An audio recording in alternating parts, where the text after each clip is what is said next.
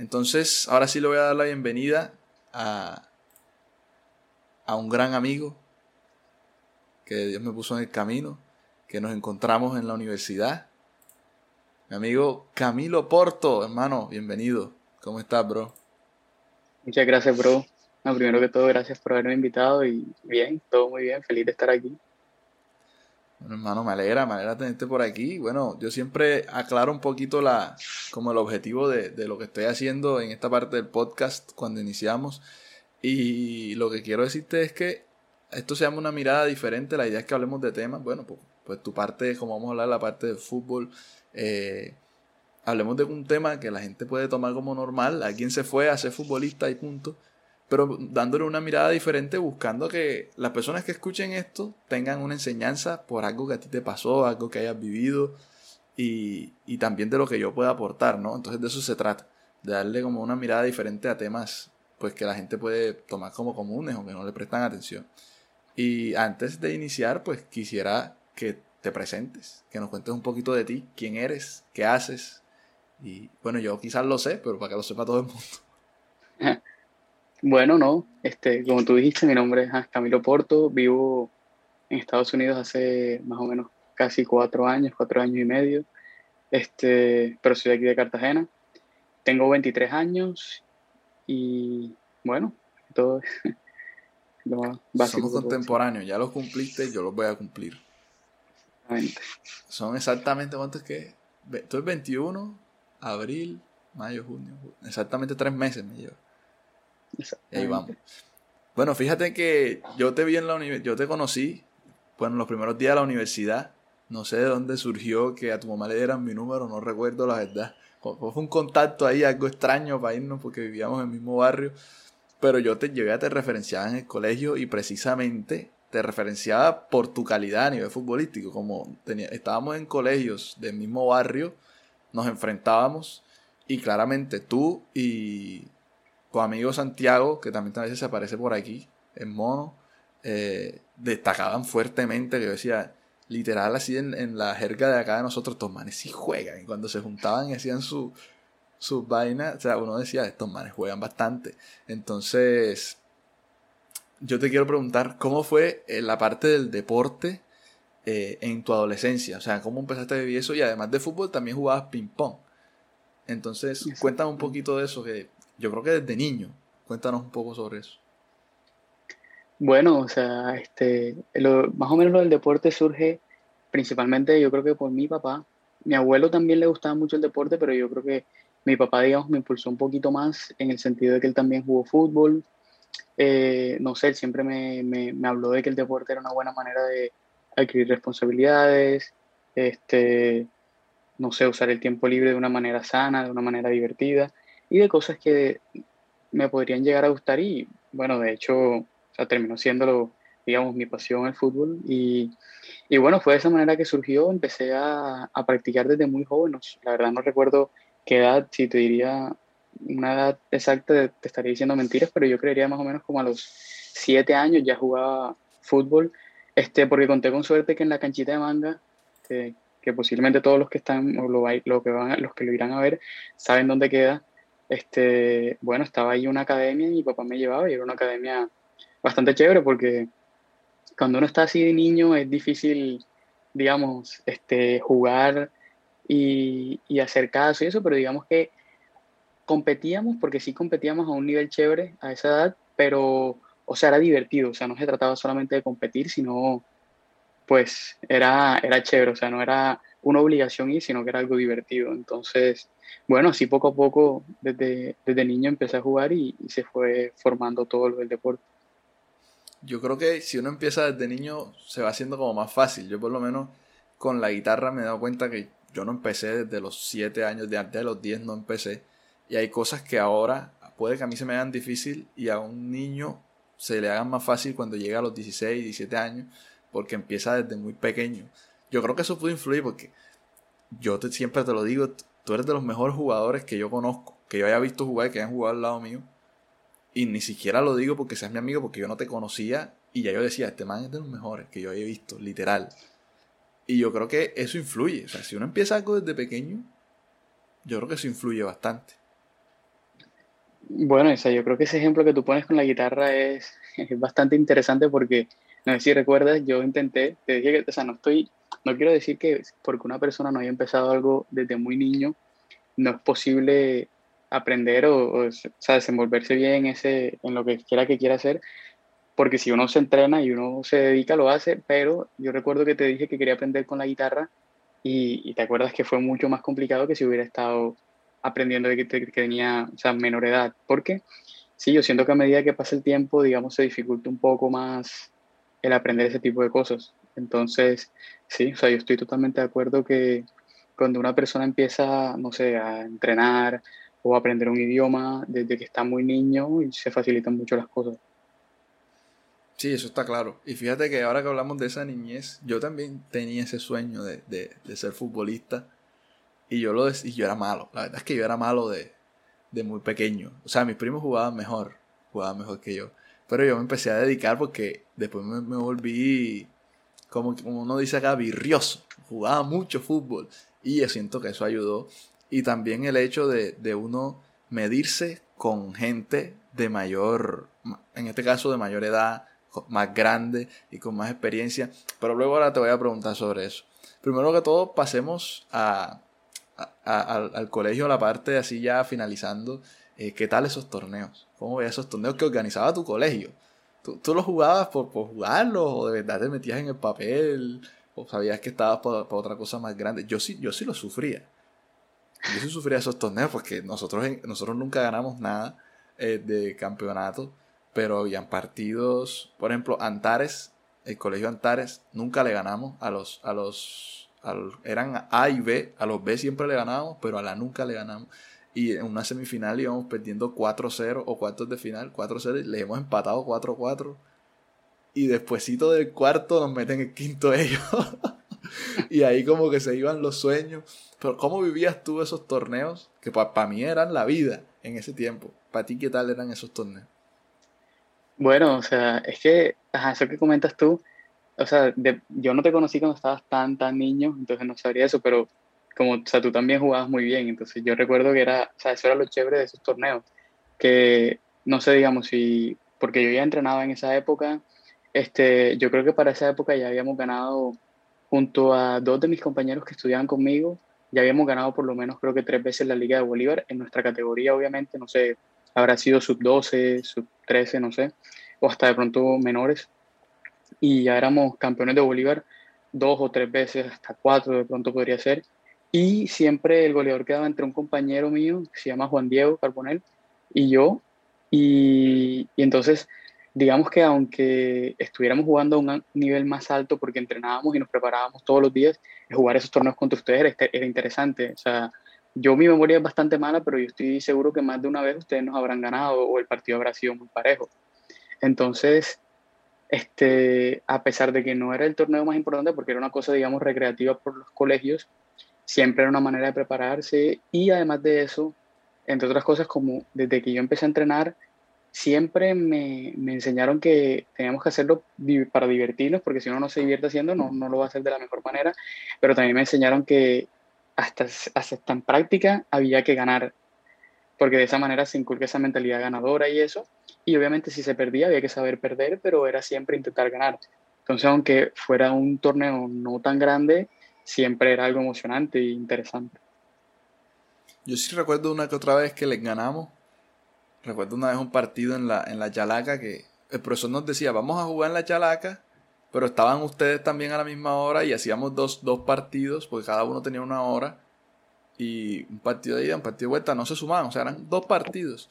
Y ese día me acuerdo que empezó a llover, el, el gran Pelu metió un gol de taco, yo me acuerdo de, de ese poco de cosas, yo recuerdo ya. Pero eh, yo sí recuerdo que les ganamos uno y perdimos el otro. Pero también, sí, o sea, como que te mencioné los Antares porque cuando uno no le gana un equipo nunca, claro que uno se va a contar. Y jugamos muchas veces contra ellos. Entonces fue. Bueno, son, son etapas. A mí me gustaba mucho esa etapa, la verdad. Estuvo bien chévere y jugar. O sea, tú jugabas con tus amigos y armabas un equipo competitivo. O sea, eso era una cuestión que yo creo que no se repite. Y después llegó ese primer semestre donde precisamente ahí ganamos un torneo. No sé si te acuerdas de ese torneo y que de primíparos de la universidad donde no había casi primíparos. Ahí los únicos primíparos éramos tú y yo. No sé si te acuerdas, yo creo que tengo el, el video del penal. No sé si lo tendré, ese video del penal que, que metimos, metió, no me acuerdo el nombre, el Feren, creo que se llama, que metió, la picó y, y el, arquero del otro equipo pateó la camiseta total. Pero en la parte de, fuera de la anécdota de esos torneos universitarios, eh, ahí cuando uno tiene una, un sueño que no está relacionado al académico, a lo académico, sino que es deportivo o cultural, siempre cuando uno se va a graduar, uno está muy joven y es difícil decidir. Yo, yo soy de los que piensa que una persona de 15, 16, 17 años le es muy difícil decir voy a irme por aquí y esto es lo que voy a hacer toda mi vida. Por eso hay gente que deserta de sus carreras y yo lo entiendo, porque quizás una persona tan pequeña no tiene eh, la madurez para decidir. Entonces yo, yo todavía quería ser futbolista en ese momento y tú también, pero ahí es donde viene la cuestión. Lo que estábamos estudiando te llenaba o de verdad ya tú al principio sabías que querías ir por algo más. Sí, o sea, a ver, eso depende de muchas cosas, depende de cómo uno lo mire y depende de qué tan fuertes sean los deseos que tiene uno. Me refiero a eso porque, digamos, muchas personas sí simplemente dicen, no, o sea, yo no puedo estudiar porque no me llena y no me llena y no me llena. Este, digamos, el caso de nosotros era que, digamos, no nos llenaba del todo, pero podríamos hacerlo y sabíamos cómo combinarlo con el fútbol, que yo creo que es la manera más sana de hacerlo, pero en Colombia es muy complicado. O sea, en Colombia no te ofrecen esa oportunidad de estudiar mientras juegas, es muy complicado porque los profesores, digamos, o sea, no, no estoy culpando a los profesores ni estoy diciendo nada malo sobre ellos, pero simplemente no es una cultura que tenemos aquí que compartir el deporte con eso. Si, o sea, de hecho, muchos profesores lo miran como que si te vas de viaje porque tienes un viaje con tu equipo o estás intentando jugar, no sé, creo que lo mirarían hasta más como un irrespeto a la clase, más que como porque estás persiguiendo tu sueño. Entonces, y hay que tramitar mucho esos permisos, ¿no? Cuando uno, por ejemplo, tiene un partido de la selección de la universidad y le toca a uno jugar, para que el profesor dé permiso, ni siquiera es culpa del profesor, sino de la misma cultura de que hay aquí en general, porque no es de una universidad ni en la que nosotros estudiamos, sino de todo. Disculpa que te haya interrumpido, pero me pareció una buena anotación de... Es complicado, o sea, no es muy fácil decir, te va con la selección, después te toca mirar qué hacer. Entonces, dale, continúa. Sí, no, pero exacto, eso que dices es bastante importante y creo que añade bien a lo que venía diciendo porque es complicado, o sea, en Montessori, digamos, cuando uno está en la época del colegio, más se entienden un poco más. existe una por lo menos en lo que fue mi colegio, y creo que en muchos colegios existe una relación más, como eres más, más niño, los profesores, digamos que tienden a tener una, o sea, un mayor entendimiento y de pronto se maneja una diferente tipo de relación, o sea, muchas veces los profesores en la universidad no se saben ni tu nombre, mientras que en el colegio, digamos, llevas tantos años en ese colegio que ya es una relación diferente y aún así no era fácil tramitar esos, esos permisos en el colegio, o sea, yo tenía que viajar prácticamente unas al año, cuatro o cinco semanas o hasta seis, cuando combinaba fútbol con tenis de mesa, cuando jugaba también tenis de mesa. Y era difícil, era complicado porque los torneos duraban una semana y, y, no era fácil. Entonces, yo creo que eso es algo que también complica un poco ese sueño en lo que respecta o sea, a poder jugar un deporte en alto nivel y estudiar en un colegio o en una universidad aquí en Colombia. Eso es complicado, toda esa parte de hay que, hay que saber sobrellevarla. Eso tiene una responsabilidad. Y claro, por ejemplo en la universidad, ¿cómo se va a saber, profesor, mi nombre si tiene 70 alumnos, por ejemplo? En primer semestre que teníamos clases así, de los 50 que entramos, más los 20 que están repitiendo, entonces, ¿cómo va el profesor referenciar a aquel que este es el deportista y se tiene que ir? Tienes que haber, para que te referencie el profesor en la universidad, o tienes que ser buenísimo, o en la clase tienes que haber hecho alguna charada, o alguna cosa por la que te recuerde. Porque si no, claro, no sé si se acuerdan la, la economía que me pusieron a cantar, ya yo quedé el músico, el músico, el músico. el cantante. Ya, el cantante. Ya me conocía y me conocía todo el salón por eso. Si no, con 70 personas, claro, ¿quién puede conocer en un semestre a todos y cada uno y saber qué hacen? Complicadísimo. Eso no es ni culpa del mismo profesor, sino es complicado. Y hay algunos que sí lo hacen. Algunos que sí los conocen a todos y no saben ni cómo. Impresionante eso. La verdad, no sé cómo lo hacen. Y bueno, luego de la universidad, bueno, ya como que al mismo tiempo bueno, yo me salí de la universidad seis meses, volví, ya estoy terminando no se preocupen. ya después me enamoré de, mi carrera, pero estaba muy joven, lo que decía. Yo entiendo mucho a las personas que pasan por esa situación. Pero, bueno, un semestre después, tú te vas. Ya yo, yo, me, yo me sentí, te confieso que yo me sentí en un momento diciendo, bueno, regreso y ya no tengo mi compañero, ¿qué hago? Claramente, bueno, tengo ahora también otros compañeros con los que pude llevar ese, esos semestres, pero te pregunto, ¿cómo tomaste esa decisión? ¿Qué, qué, qué, qué te llevó y qué encontraste en Estados Unidos que tú dijiste, epa, por aquí es? O sea, bueno, lo que más, obviamente, yo conté con una suerte impresionante que fue que nunca me tocó dejar de entrenar porque entrenábamos con la selección de la universidad, que digamos no era el nivel más alto, pero me mantenía haciendo lo que me gustaba, eso de pronto ayudaba un poco. Y luego, al empezar también, creo que fue cuarto semestre, empecé a jugar futsal profesional. Eh, realmente fue microfútbol, pero muchas personas conocen como futsal, los confunden, entonces digamos que pero sí, jugué microfútbol profesional, entonces digamos que estaba viviendo el sueño de hacer lo que me gusta y estudiar, aunque era bastante complicado, pero más que todo, o sea, principalmente a mí lo que me gustaba más era el fútbol, más que el, que el futsal. Y además de eso, resulta que el futsal aquí en Colombia es uno de los mejores deportes, o sea, eh, el microfútbol colombiano puede ser uno de los mejores del mundo, estoy seguro. El nivel que hay aquí de microfútbol. Han ganado un mundial, ¿no? sí, no, creo que tres mundiales, si no estoy mal, si no me equivoco, pero sí, o sea, es, una, es impresionante el nivel. Por lo tanto, es como, o sea, si te, te, pones a comparar deportes, es como literalmente estar jugando, este, obviamente cambiando el deporte es como, es la NBA de, de, de básquetbol, pero, o sea, el, el, el, microfútbol de Colombia es la NBA de, del básquetbol de Estados Unidos, o sea, es lo mejor que hay. Y aún así uno veía que no existían muchos patrocinios, no existía una organización como debía ser.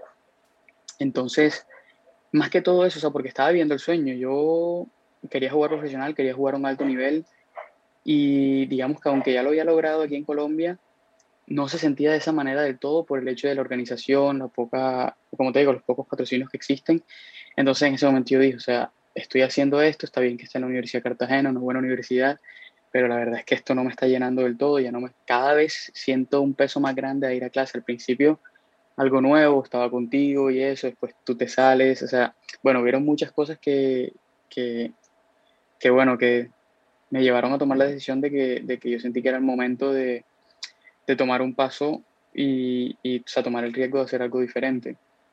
Que eh, ya me lo habían propuesto antes, pero yo no, me tomé, no tomé la decisión porque yo quería, yo quería intentar jugar profesional fútbol y sinceramente ir a jugar fútbol a Estados Unidos es una experiencia enorme pero también mantienes viva la esperanza de jugar profesional, pero no del todo. O sea, no es lo mismo que ir a hacer pruebas en el junior.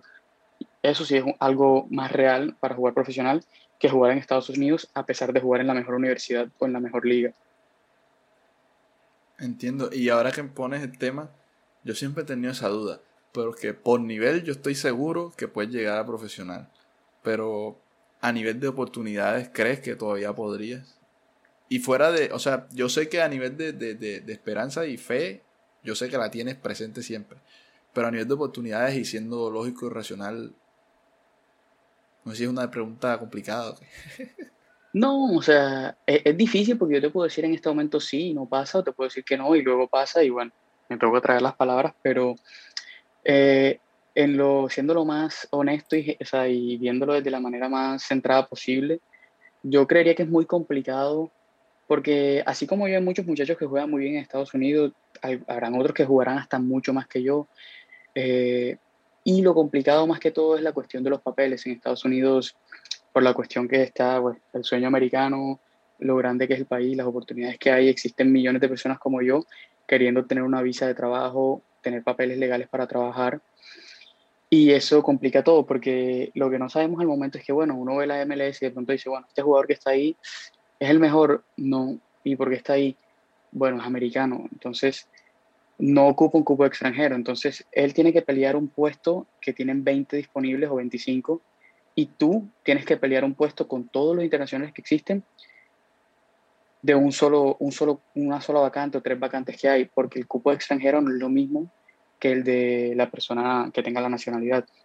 sería lo mismo que ir a jugar a España, que el cupo comunitario, o sea, y, y ya llevándolo a, a, grandes escalas, Bale por un momento contemplaron que tenía que salir del Madrid porque estaba ocupando un cupo extra, porque la Unión Europea ya no, ya no estaba ligada a, al Reino Unido. Entonces, si pasa en futbolistas del nivel de Bale que han ganado Champions League, son de los mejores del mundo, imagínate qué tan pequeñas son las oportunidades para que te un cupo extranjero en un equipo de esos. Ve, no sabía que también habían cupos con las, las categorías menores o en otras ligas así. Pero ahora que veo sí es complicado porque tienen que buscar, por ejemplo, tres vacantes como tú decías en todos los países del mundo. ¿Y cuántos jugadores no habrá de todos los países apostando por esas tres vacantes? Es una, una situación complicada. Y bueno, ahora yo te pregunto, cuando tú empezaste a jugar allá, yo vi que esos equipos, por ejemplo, un equipo que puede patrocinar una marca tan grande como Nike y que tratan a sus jugadores de universidad a nivel de la indumentaria y todo lo que les dan, yo dije, pero esta experiencia es de fútbol profesional. O sea, tú te encuentras con un fútbol universitario con instalaciones tipo eh, ciudades deportivas de, de, de equipos profesionales. ¿Y qué tal ha sido esa experiencia?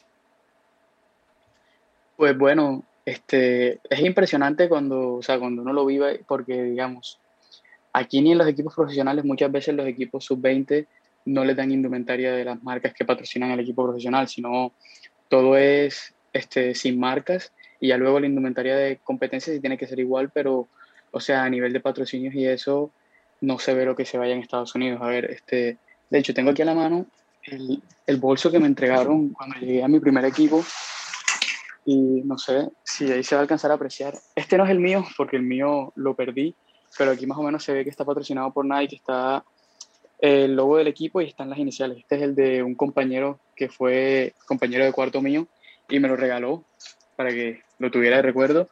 Pero así como están las iniciales de él, están las iniciales de cada jugador que hay.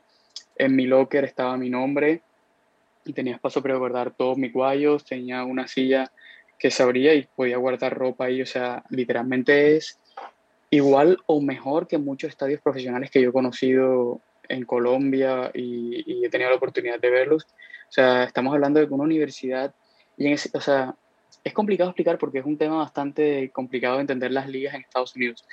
Pero para que entiendas, en cuestiones de patrocinios, de nivel no, de nivel futbolístico, pero en cuestiones de patrocinios, esta liga de la que yo estoy hablando es como la cuarta a nivel de dinero que tienen los equipos. O sea, está de, de cuarto, o sea, tiene tres ligas por encima y aún así están todo esto que le estoy diciendo. O sea, no sé, cinco chaquetas Nike con cinco camisetas Nike, todo indumentaria. En algunos equipos te dan pares de guayos, este, fisioterapeuta personal, digamos, personal no, pero del equipo, y tú apartas una cita con ella y, y, no pagas nada, obviamente, y tienes tu terapeuta por una hora, este, estantinas con hielo para después de entrenar bajar la inflamación en los músculos. Está, o sea, bueno, te podría decir infinidad de cosas que tenemos allá y que yo en, en cuatro años que yo veía algunas cosas ni he usado de tantas que hay y, hay veces ni sé que mi universidad tiene esas facilidades y luego te enteras. Entonces, en cuestión de eso, sí es muy profesional y también, bueno, tú como sabes, los partidos los pasan en vivo y bueno, mm, como te digo, podría seguir diciéndote más cosas respecto a eso. Yo soy fiel seguidor, compa. Yo me veo todos esos partidos. 100%. A mí me gustan. A mí me gustan, a mí me gustan esos partidos. Entonces, ahora vamos a pasar a una sección del podcast donde vamos a hablar de tres temas sobre lo que estamos hablando y tú me vas a, dar como tu opinión. Ya este primer tema que te voy a, a, proponer, ya lo veníamos como tocando y fue esto último que hablamos y es que quizás, bueno, no sé si esas universidades que tienen esas instalaciones así también son algunas universidades públicas, pero ¿qué crees tú que faltaría aquí eh, para que se vea el apoyo. Y no hablo a nivel monetario solamente, a nivel, porque sabemos que no, podemos comparar la, economía de un país como Estados Unidos con la economía de un país como Colombia. Pero a nivel de apoyo, eh, ¿cómo, ¿qué crees tú que falta? ¿Qué crees tú que, que, que diferencia y que marca la pauta para que muchos digan, yo aquí no veo nada, me voy? Bastante complicado porque, exacto, como dices tú, ya es una cosa que no va simplemente del dinero, porque no se trata solamente del dinero, sino de una cuestión de organización. O sea, yo creo que tú a los jugadores, es que ni siquiera a los jugadores, a las personas como tal, antes de ser deportistas son personas, entonces tienen que tener unos valores, tienen que tener unas cosas. Este, y yo siento que, digamos, lo que pasa con, con los deportistas colombianos no estoy hablando de todos, hay muchos deportistas que yo admiro como Falcao. Falcao para mí es un deportista colombiano ideal porque, o sea, representa lo que es los valores de la familia, los valores de respeto, o sea, como deportista top a nivel mundial. Entonces sí existen y sí hay maneras de hacerlo, pero tomando el mismo tema de Falcao, Falcao no se formó como deportista en Colombia, sino en Argentina. Entonces, yo siento que es que hay que cambiar la manera en la que vemos las cosas, en la cultura. Hay que cambiar muchas cosas para entender que va más allá del fútbol y va más allá de todo eso. O sea, es un tema bastante complicado, un tema bastante complicado. O sea, y lo que tú dices, no se puede competir con Estados Unidos a nivel de que Estados Unidos tiene mucho más dinero que Colombia, tiene mucho más poder y todas esas cosas, pero eso no fue de la noche a la mañana. Eso se creó. Entonces, los primeros pasos que hay que dar son pasos pequeños e ir cambiando cosas también. O sea, a pesar de que Estados Unidos tiene todos estos patrocinios que te digo por el deporte, el deporte no va por encima de otras cosas. Y en Colombia le exigimos más a un deportista que a un político. Entonces, ya desde ese punto de vista siento yo que está todo mal. O sea, va más profundo que un simple deporte, entre comillas, porque deporte no es simple. Y vamos a la, a la segunda pregunta, que sería, ¿qué te motiva a seguir compitiendo después de pasar toda tu vida compitiendo a alto nivel? Bueno, o sea, en este caso es porque yo estoy haciendo lo que me gusta. Si te soy sincero, tengo muchos compañeros o muchos ex compañeros que me decían, mira, yo la verdad estoy jugando fútbol es porque tengo la beca y tengo que mantenerla, si no la juego no me la dan. Entonces, en ese caso yo decía, bueno, pero qué difícil es tener que hacer algo que no te gusta y todo eso. En mi caso, yo estoy haciendo lo que me gusta y creo que, o sea, me visualizo, muchas veces me he visualizado aquí a 20 años, diciendo, o sea, pensando en que no logré jugar fútbol profesional ni nada, y me veo llamando a mis amigos, llamándote a ti para ir a jugar si tenemos la oportunidad, porque es lo que me apasiona.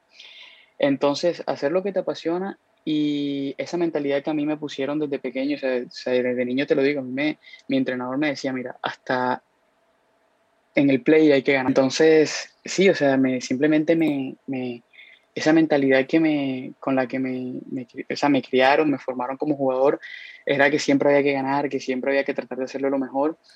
Y bueno, o sea, creo que eso es lo que me mantiene así. O sea, yo tengo todavía el sueño de que quiero lograr muchas cosas más. No siquiera se trata de ser profesional o no, sino de simplemente, por ejemplo, eh, yo tuve un año en el que no pude jugar allá en Estados Unidos por problemas de cosas de, o sea, extradeportivas que, que los papeles de que se había jugado acá, de que lo que había hecho acá, que hice, de que me gradué bueno, no pude jugar. Entonces fue un año menos que yo tuve. Entonces el año este que, que acaba de pasar, que se nos acabó la temporada, este, yo dije, bueno, por lo menos tengo que obtener algo. Y, y lo conseguí, que fue, me nombraron en Old Conference, este, que fue lo mejor jugador de toda la conferencia. Y también nombraron a varios compañeros de mi equipo. Entonces fue una de las cosas que quería pero entonces siempre está un escalón más arriba, este, ser el MVP de la conferencia y luego de eso vendría a ser mencionado en All American, o sea, en toda América ser mencionado en el mejor equipo. Entonces, siempre hay cosas para seguir consiguiendo y eso a mí me llama la atención y siempre quiero conseguir más. Entonces, bueno, yo creo que eso es lo que me mantiene con las ganas siempre de entrenar y eso, como, como te digo, o sea, no lo hago como una obligación, sino como por algo que me gusta. Claro, cuando uno le gusta y le apasiona lo que hace, y es muy difícil uno bajarse del bus, como quien dice. Y bueno, los siguientes tres temas ya no van a ser preguntas, sino que van a ser casos de la vida real. Por ejemplo, el primero. En las series estadounidenses se ve que prácticamente los equipos de, las escuelas y universidades son como los ídolos. Ya, uy, ahí viene el equipo, tú lo ves con las chaquetas y tal. los manes van todos los días al colegio con la chaqueta del equipo y, representan al equipo como si fuera el equipo de una ciudad o la selección de un país. O sea, ellos, el equipo de la universidad es el propio y, y lo viven así de esa manera. Entonces, eso se ve. O sea, como lo muestran en la serie, eso se vive allá y el equipo de la universidad es como el, honor, o sea, este, estos son los que nos representan. Sí, o sea, 100%. Ya digamos, como te digo, de nuevo volvemos al tema que hay muchas ligas allá. Hay por lo menos unas, ¿qué te digo? Creería que unas seis divisiones, siete. Y bueno, no en todas es igual. No en todas es igual y también depende de la, la universidad a la que pertenezcas. Por ejemplo, en la primera universidad en la que yo estuve, éramos los números seis del país. Y estamos hablando, yo no sé, creo que es el tercer país más grande del mundo, si no estoy mal, si no me equivoco, o bueno, cerca de los más grandes del mundo. Y ser los números 6 del país eh, eh, es complicado, o sea, ya ahora que yo lo viví, o sea, es complicado. Entonces, dependiendo de la calidad que tengan en el equipo, dependiendo de lo que hayan logrado y dependiendo de la historia que tenga el deporte en la universidad. Hay universidades que son históricas en el básquetbol, otras que son históricas en, en béisbol, otras en fútbol americano. Entonces también, o sea, juegan muchas cosas, tienen muchas cosas que se toman en consideración, pero sí, o sea, eso que, que, que tú dices es totalmente cierto, por lo menos. Mi universidad, el fútbol, no es tan importante, siendo sincero, porque uno, nunca hemos ganado la conferencia en la universidad en la que me, en la que me encontraba, porque ahorita me estoy yendo a otra.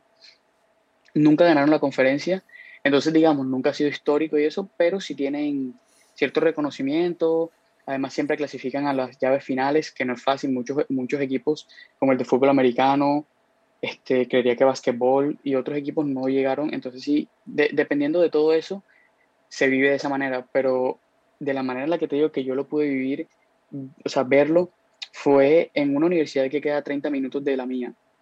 La universidad, yo fui a un partido de fútbol americano y el estadio de fútbol americano tiene capacidad para 88 mil espectadores. ¿Cómo?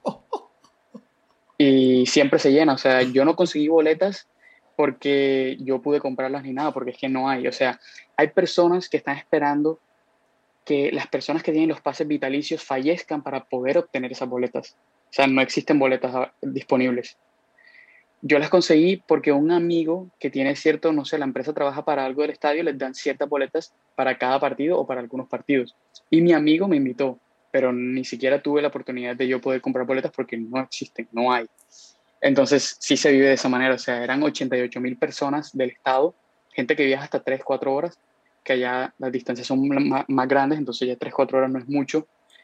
Este, entonces viajaban para ver un partido de universidad, de una universidad como la mía, que de hecho académicamente la mía creo que está mejor en el ranking que esa universidad pero en la cuestión de deportes es una universidad histórica, entonces, bueno, ya más o menos creo que se responde a tu pregunta de que es totalmente cierto eso que se ve.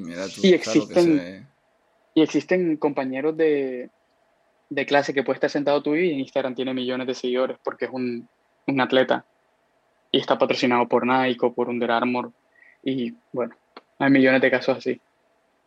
Mira tú lo que se ve en, en otros países. No me lo esperaba. Pensé que, exageraban un poco, pero ya veo que no.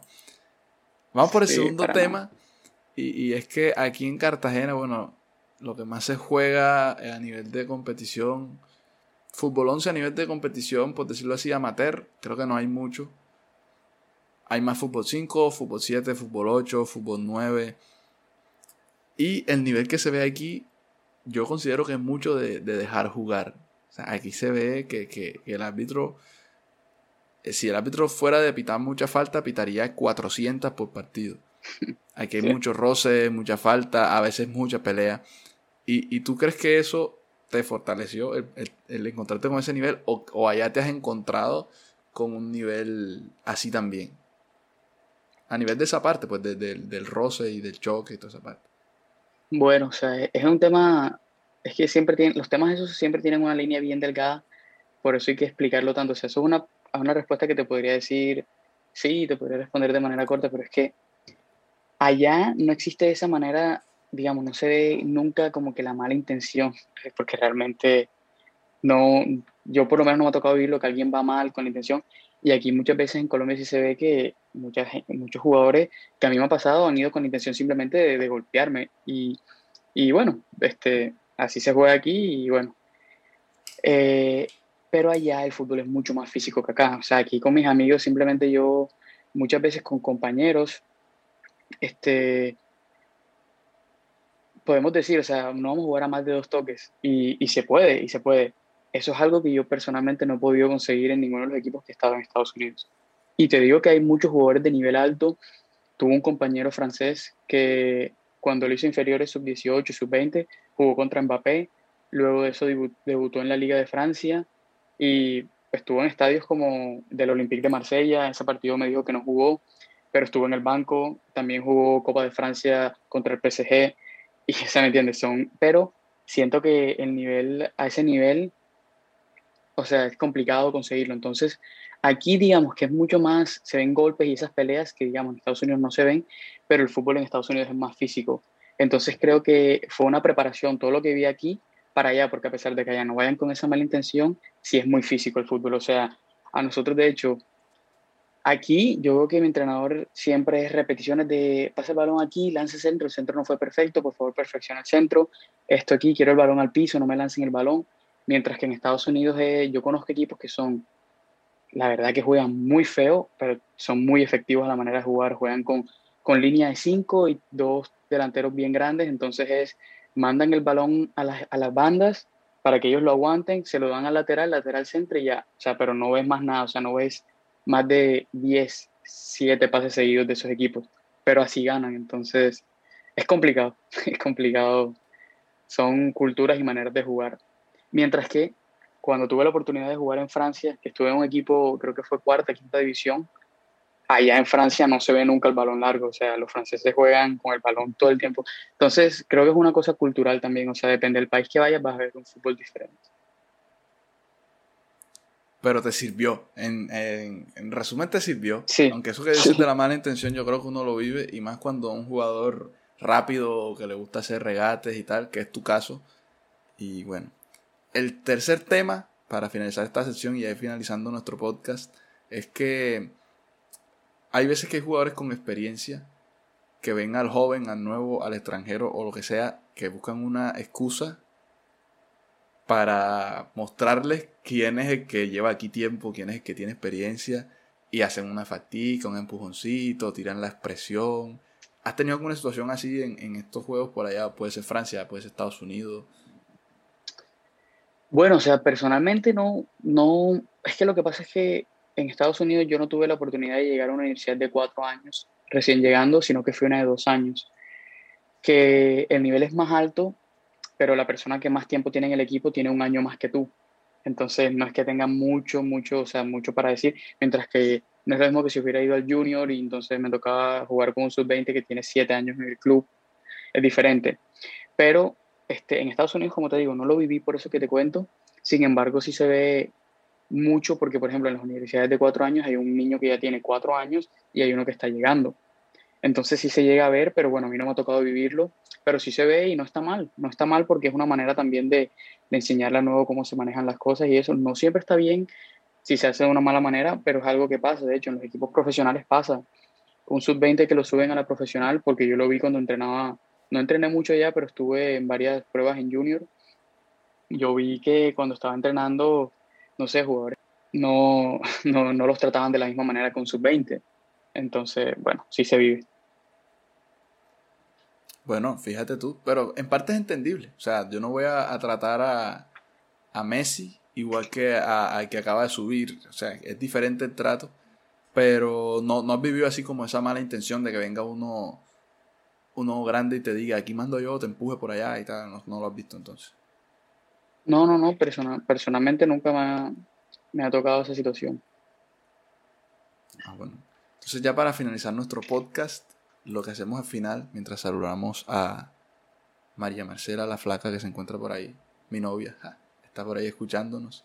Y la última sesión de nuestro podcast es dejar tres enseñanzas. Si hay alguien en el chat que quiera decir una que le haya quedado de este podcast, lo puede hacer. La otra la dices tú, según lo que tú has vivido y la otra la digo yo. Entonces, no sé, mira todo lo que hemos hablado, todo lo que hemos pasado desde tu niñez, eh, desde la universidad, ahora también que fuiste a Estados Unidos, que hiciste pruebas en el junior, eh, todo eso y, qué crees que es de ahí esa parte de tu vida y de esta parte de todo lo que has vivido en el fútbol, que es una enseñanza que, que cualquier persona le puede servir en cualquier tema. ¿Comienzo yo o quieres decir tú? No, como tú quieras, tú eres el invitado. Bueno, no sé, bueno, pues, a ver, la digo yo. ¿Qué pienso yo? Bueno, la verdad que se pueden dejar muchas enseñanzas de todo lo que hablamos, creo que bastante interesante, todo lo que has aportado, igual me está sirviendo mucho para el futuro y todo. Y, pero bueno, lo que personalmente desde lo que yo estoy viviendo y lo que voy a seguir viviendo por unos cuantos años más, si Dios lo permite, yo voy a decir que, o sea, es una frase que dice, se dice mucho, pero que, que hay que seguir los sueños y que el deporte va más allá de solo el deporte. O sea, si no fuera por el deporte, yo creo que yo no fuera la persona que soy, la responsabilidad que tengo no la tuviera, no hubiera tenido la oportunidad de lograr muchas cosas que he logrado, como el estar viviendo en Estados Unidos, como tener la oportunidad que he tenido de conocer el mundo. Yo siento que todo eso lo he conseguido a través del deporte y, y bueno, como, como lo dice la frase, que el deporte va más allá de eso, o sea, el deporte me está dando el estudio, que es algo que no te lo quita nada, tú lo vas a tener para toda la vida.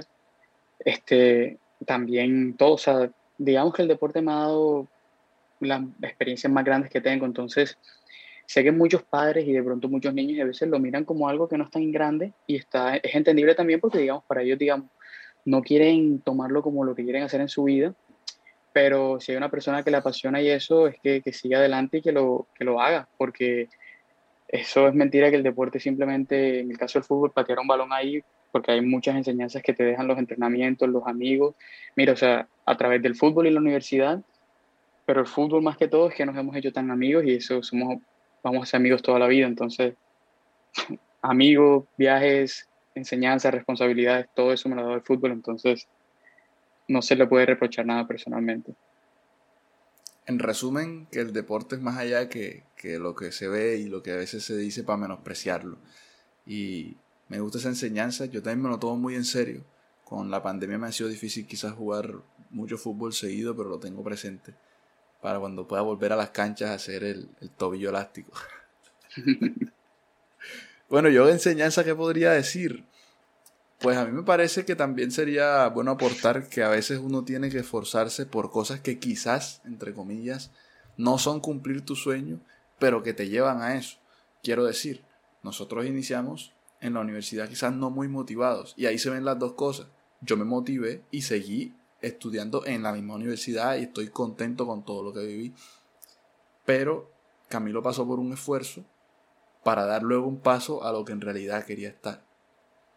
¿Cuál decisión estuvo bien? ¿Cuál decisión estuvo mal? Ambas nos fueron buenas para lo que vivimos y todo lo que pasamos nos fue bien, aunque fueron caminos diferentes. Pero es eso, a veces hay cosas que estás haciendo hoy y tú dices, pero ¿y esto para qué me sirve si yo voy a hacer tal cosa, voy a hacer algo diferente a lo que estoy viendo. Si te deja enseñanza, si te deja enseñanza. Porque seguro todavía nos recordamos de aquel torneo que jugamos en primer semestre. ¿Qué nos dejó de enseñanza? Pues no, trabajamos más en equipo, empezamos con una buena amistad, eh, jugamos un torneo con un nivel alto. Miles de cosas se pueden sacar de cosas que uno a veces dice que no sirven para nada, pero sí sirven.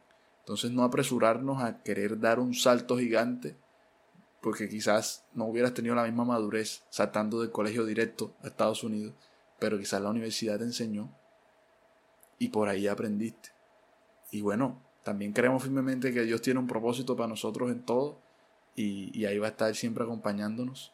Entonces, ya con esto, si no hay ninguna enseñanza por ahí, entonces con esto vamos a darle ya el cierre de este podcast, hermano, te agradezco. Eh, gracias por tu disposición.